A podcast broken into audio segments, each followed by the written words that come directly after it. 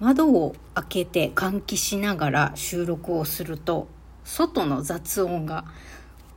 入ってしまうのは承知の上なんですけれども。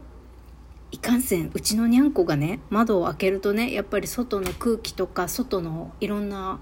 音車の音とか鳥のさえずりとかそういうのに反応してねずっと窓にべったりしてるんでやっぱり換気できる時はね窓を開けてなるべく外の自然自然っていうか外の音外の世界に触れさせてあげた方がいいよねと思って収録に雑音が入るのは分かっているんですが換気をしながら収録しているみくりです。お許しくださいリスナーの皆さん。エロ玉ラジオ。おはようございますみくりです。この番組では借金持ち独女パラレルワーカーの私みくりが沖縄から日々いろいろエロエロ思うことを配信しておりますしのごの言わず今日のテーマに行く今日のテーマはこちら貯金貯金ビタミン D についてお話しします何のことやらさっぱりわからんタイトルですけれども。まあ、貯金貯金はわかるよね。お金を貯めて筋肉を貯めて、そして最後のビタミン D なんですけれども。まあね、健康的に楽しく生きていくにはこれが大事よっていうことです。筋肉、あ、お金、筋肉、ビタミン D ですね。ただ、ちょっと前の回でね、島田紳介さんが言ってた老後に必要な3つのこと。お金、筋肉、友達って言ってましたけれども、まあ今の私はどれもないっていう話をしましたね。まあ相変わらずどれも持ってないんですけど、友達が私の中には入ってないっていうね。だってさ、年いけばさ、友達死ぬんだもん。だ誰がいつ死ぬかわかんないからさ、もう多分80歳ぐらいになったらさ、多分友達の5分、どうだろうね。3分の1ぐらいは死んでるのかな？わかんないけど。まあ、死にゆく人のことは考えず、とりあえず自分ができ、自分自身が老後を楽しむためにできることといえば、お金と筋肉とビタミン D かなって思うので、まあ、人のこと、人の人生は、あの、寿命はどうにもならんから、とりあえず自分が、え、老後楽しむためにできることはこの3つかなっていうことでお届けしたいと思います。まあ、何のこっちゃなんですけど、もちろんまあ老後はね、お金、お金はあった方がいいにこうしたことはありませんけれども、この筋肉の重要性っていうのを、こう思い知らされた動画があったんですよ。これをシェアしたくて今日話をしている。あの、今日後でコメント、備考欄のとこに、あの、タイトル下のコメント欄のとこに URL 貼っつけておきますけど、えー、ある82歳のボディービルダーさんが引退を決断したっていう動画、まあ、テレビのテレビで放映された動画かな？これを YouTube で見つけましたんで、これをシェアしたいと思います。いや、これがね、これ見てみんな、男性も女性も筋肉ってマジすげえって思うから。あの、まあ、82歳のボディービルダーの男性がね、こう、ボディービルディング50年やってきて、それでも、まあ一応体は元気なんだけど、それでも引退を決断した理由っていうようなのを、まあ、放送しているわけですね。その理由はまあ、あの、動画を見ていただければと思うんですが、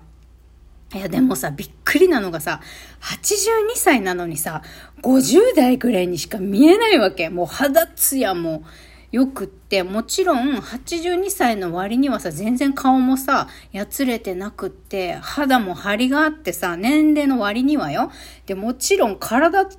はさ、ほんと首から下はさ、本当に82歳なのって思うぐらいもうムッキムキなわけよ。やっぱりちょっと年齢の分、胸のあたりの筋肉とかちょっと、やっぱり多少のたるみはあるなって思うけど、でもポーズ取ったらもう全然わかんない。それは他のボディビルダーさんもそうなんだけど、同年代のね、ボディビルダーさんもそうなんだけど、もう首から下のさ、このファイティングポーズ決めてるあの体はもう80代とは思えないぐらいすっごい若々しい体をしてるわけ。で、まあ見た目に若いのもそうなんだけど、やっぱ運動してるとさ、定期的に。やっぱ脳みそとかさ、あとは言語機能っていうの？まあ、喋るスピードとかさ、やっぱ早い。しっかり喋るし、しっかり歩いてるし、あのなんか100円200円で売ってるような適当なあのスリッパでさあのスロープ階段とかもさ全然あの何手すりとかもつかまずにひょいひょいひょいひょい階段も上り下りするわけよ。背筋もピーンとしてさ。でご飯もしっかりやっぱり内容栄養とかそういうのも気ぃつけてずっと食べてるからあのまあ入れ歯かどうかはわかんないけど入れ歯かもしれないけどもしかしたら歯はね。もうとにかくすごいわけ。頭の回転も速いししっかり喋るし全然もう階段なんてスイスイ上り下りできるしさめちゃくちゃ若くて元気なわけよ。これを見るとさやっぱ筋肉って運動ってすげえなって思うよ。だしもう今からでも遅くないからもう男女問わず皆さん鍛えましょう。筋肉つけましょう。運動しましょう。本当に。やピンピンコロリで死にたいじゃない？私はピンピンコロリでさ、割と、あの、大病する前に死にたいって思ってる方だから、まあ、この82歳のさ、男性ボディービルダーを見て、まあ、その、うつを、あ、うつじゃない、ダイエットのためにも、最近私は筋トレが必要なタイプっていうのが分かったではあるんですけど、まあ、ダイエット以前にさ、あの、楽しく生きてあっさり死ねるように もうギリギリまで元気でいたいからあの運動筋トレしようって思った。あとはまあやっぱり食事だよね。生活習慣食事運動まあウォーキングだけでもいいと思うんだけどやっぱ筋トレって大事なんだねまあ80代で美しくて元気な女性といえばさ私はデヴィ夫人が思い浮かぶんですけど、デヴィ夫人今何歳 ?85 歳とかそんぐらい？まあとりあえず80代だと思うんですけど、まあ、その体のさ、シルエットを保つためにニットは着ないって言って、で、今でもあんな高いピンヒール履いてさ、歩いてて、まあそれもやっぱりデヴィ夫人は、その、老けとか老化っていうのは足から来るっていうのを分かってらして、それで今でもピンヒール履いてしっかり歩いてますみたいなことを確か言ってたと思うんですよね。うん。やっぱ筋肉量が大きいところ、まあ下半身の筋肉とかさ、よく言うじゃないですか。筋肉が一番大きいところを鍛えた方がいいと。って言ったら下半身、お尻とかももの太ももの筋肉になるんだけど、うん、やっぱ足は鍛え、足腰はね、鍛えてた方がいいんだなっていうのをこの動画を見て思いました。まあだけど見てほしいのはその若さすげえもそうなんだけどまあその筋トレをボディービルディングをね引退する理由とかもさこれがまた泣けるのよもう生きるとは何ぞやって思ったよね生きるとは何ぞやっていうかやっぱりどう生きるかって大事よねって何を大事に生きるかっていうのをさあの早いうちからな自分にとって何が大事かっていうのはさ早いうちから気づいてた方がいいよなっていうふうに思ったんですよ。でまあ悔いなく楽しくあんまりいろんなことごちゃごちゃ考えずにさ楽観的に生く生きるには自分にとって何が大切かっていうのを早めに分かっておいてまあ、その大事なことに忠実に生きることいらないものを捨ててさ大事なものだけに集中できるようにあんまり多くを考えすぎず、多くを背負わずね、物も責任もね、背負わず生きていくことかななんて動画を見てて思いましたよ。だからお金を貯めるのも大事ですけど、貯金ですよ。筋肉貯金。そっちの貯金と、それからビタミン D。ビタミン D は何かっつったら、まあ、うつ病の人はよく、まあ、セロトニンとかビタミン D が足りないって言われるんですけど、ビタミン D は、太陽光を浴びて生成できるものなんですよ。まあ、食べ物、食べ物で摂取できるんだったかな。まあ、サプリとかもあるんだけど、運動できない人は、あの、まあ、なかなか運動する時間が取れない人はサプリとかもあるんだけど、まあ、なるべく太陽光が、まあいいよね。とり、とりあえず健康のためにもそうだし、特に鬱になってる人は、あの多分外に出てリフレッシュとか自然に触れるっていうことも大切だからしんどいけど、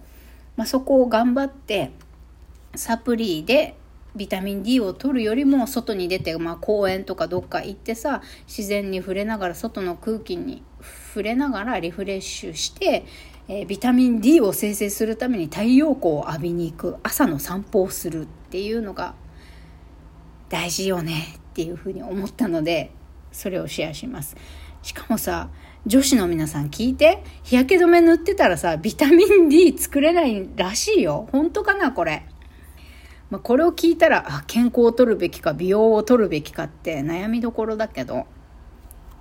特にビタミン D に関しては日本人の80%から90%の人がビタミン D 足りてないんですって。やばくない？これ。男女問わずですよ。うん。日本人全体を見た時に80%から90%の人がビタミン D 不足なんですって。だから皆さん、うつ病であってもなくてもですよ。まあ朝とか、朝時間取るのが難しいんだったら、まあ日が出てる夕方でもいいですよ。日中そんなに日差しが強くないエリアだったら別にお昼の散歩でもいいですから、1日15分とかでもいいから、えー、ビタミン D をね生成吸収するべく散歩もしましょうというシェアでした。はい、まあ、ビタミン D が大事っていうのは中山きんに君も言ってますんで。筋肉みたいにね。まあ別にそんなムキムキ強靭の肉体じゃなくってもやっぱり元気にに過ごすにはね食事生活習慣運動筋トレそしてあ散歩が大事なんだなっていうのをね改めて感じたのでそのシェアでした。まあ、いつもいつも勉強、あ仕事なんてね、頑張るに値しないと言っている私でございますが、月曜日ぐらいはね、皆さんが元気になれるような、もしくは元気になる tips を届けられたらなと思いまして、今日の話でございました。今日も明るく軽やかに過ごしましょう。それでは、パワー